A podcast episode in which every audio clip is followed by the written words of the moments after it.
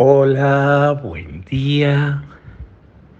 Qué simple y gran criterio nos deja hoy Jesús en el Evangelio. Cuando nos invita a leer Marcos 2, 13, 17, y la gran enseñanza es que los enfermos son los que necesitan del médico, no los sanos. Y por eso Jesús había ido a comer a la casa de Leví y claro, por esto era criticado y condenado, porque comía con los pecadores.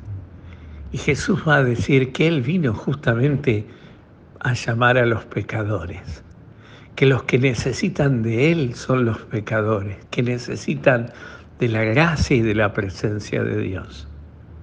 Por eso este es un gran criterio que no nos tenemos que olvidar y aplicarlo primero para nosotros ¿Tengo necesidad de Jesús?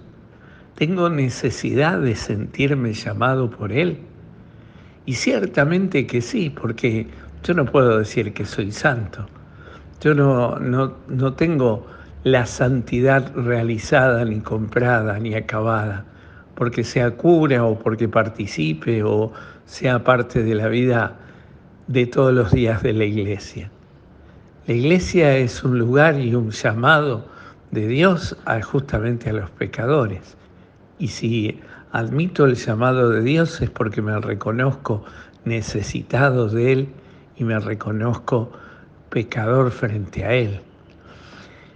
Eso por un lado, aplicándolo a mí mismo, pero también aplicándolo a la vida de la iglesia, porque este criterio muchas veces no lo tenemos en cuenta en, las cosas de la iglesia. Eh, muchas veces en la vida de la iglesia juzgamos y pensamos que la iglesia eh, es para los buenos, para los santos, para aquellos que hacen las cosas bien.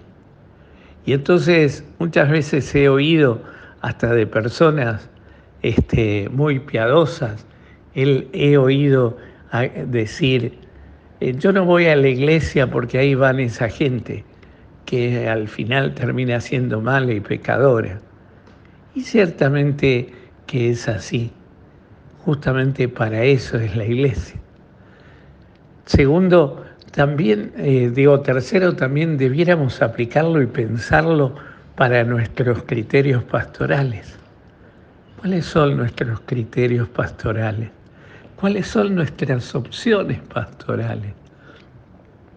Muchas veces hacemos cosas en la vida de, las comunidades, de las parroquias, de la iglesia, simplemente para sentirnos bien y porque siempre se hizo así. Pero nuestro objetivo es llegar al enfermo, es llegar al necesitado de Dios, es llegar al que está lejos. Quizás en nuestras vidas de comunidades a ese que más lo necesita, muchas veces le hemos cerrado las puertas, le hemos aplicado los criterios de, nuestra manera de ver y de pensar, y de juzgar y de condenar. Pidámosle hoy al Señor que lo tengamos bien presente este criterio para nosotros, para nuestra vida de comunidad, para nuestro apostolado, para nuestras opciones pastorales, para las cosas de todos los días. ¿Dónde va Jesús? A dónde está el enfermo. ¿Dónde va el médico? A dónde está el enfermo. ¿Dónde va Jesús? A dónde está aquel necesitado de su gracia. Yo también soy un necesitado de su gracia. Y también necesito que el Señor se siente a mi mesa, me perdone y me dé la fuerza para seguir adelante. Que hoy el Señor te conceda un maravilloso día, te llene de su gracia y te dé su paz, en el nombre del Padre, del Hijo y del Espíritu Santo. Amén.